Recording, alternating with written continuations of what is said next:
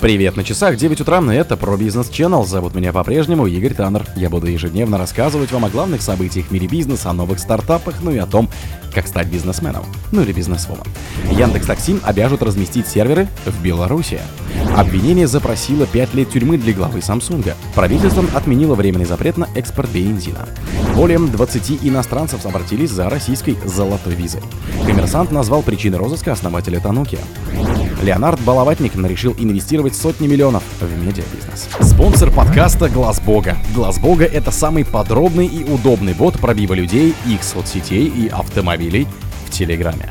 Яндекс Такси обяжут разместить серверы в Беларуси. Российский сервис Яндекс Такси будет обязан разместить свои серверы на территории Беларуси после внесения поправок в законодательство республики, сообщил министр транспорта Беларуси Алексей Лехнович в эфире «Беларусь-1».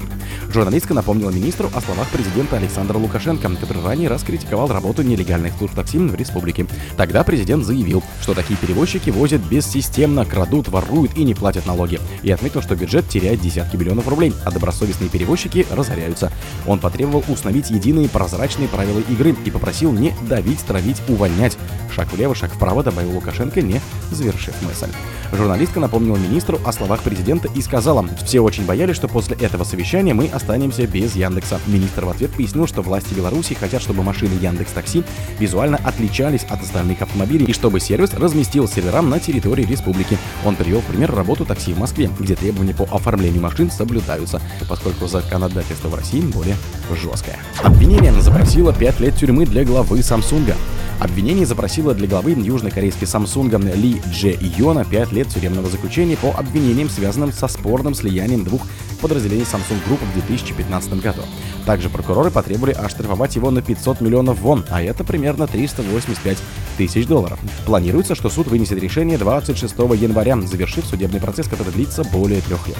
Ли обвиняют в подтасовке цен на акции, нарушении служебных обязанностей и мошенничестве с бухгалтерией в ходе слияния двух дочерних компаний Samsung. Агентство отмечает, что слияние, в ходе которого три акции Samsung SNT были предложены за одну акцию Чейли, помогло Ли усилить свой контроль над Samsung благодаря его долям в 23,2%. Правительством отменило временный запрет на экспорт бензина. Правительство решило отменить 17 ноября временный запрет на экспорт бензина, который был введен 21 сентября, говорится в сообщении Минэнерго. В министерстве подчеркнули, что за два месяца на внутреннем рынке был создан профицит топлива. С начала запрета экспорта биржевые оптовые цены на автомобильный бензин существенно снизились. Запасы автомобильного бензина составляют около 2 миллионов тонн, сообщили в пресс-службе ведомства. При этом в Минэнерго допустили возврат запрета в случае необходимости. Мониторинг производственных и ценовых показателей продолжится с целью возможного принятия оперативных мер по обеспечению топливом внутреннего рынка, включая возврат запрета на экспорт автомобильных бензинов в случае необходимости, добавили в министерстве. Более 20 иностранцев обратились за российской золотой визой. Минэкономразвитие получило выше 20 обращений иностранцев за золотой визой на вид на жительство в России в обмен на инвестиции. Сумма вложений, обратившихся более 1,2 миллиарда рублей, рассказал известен замминистра Дмитрий Вальвач. По его словам, заявки поступили от граждан США, Германии, Китая, Сербии, Грузии, Турции, Алжира и так далее. Он уточнил, что 1,2 миллиарда рублей – это начальные суммы вложений, так как в обращениях указывается минимальный размер инвестиций, необходимый для получения ВНЖ. Большинство заявок ведомство уже рассмотрело и с положительными заключениями передал их в МВД. В целом процесс оформления такого вида на жительство занимает более 4 месяцев, поэтому данные о том, кто стал обладателем российских золотых виз, МВД сможет предоставить только в начале 24-го, уточнил Вальбач. Законопроект об упрощенном получении ВНЖ иностранцев в обмен на инвестиции правительством одобрило еще в 2021 году, однако сама опция заработала с января этого года. Коммерсант назвал причину розыска основателя Тануки. Ресторатором и основателем сетей Тануки и Йорш Александра Орлова объявили в розыск из-за заявления руководства ООО «Промтехноком», владеющего площадью в Москве-Сити, сообщает коммерсант со ссылкой на источники в правоохранительных органах.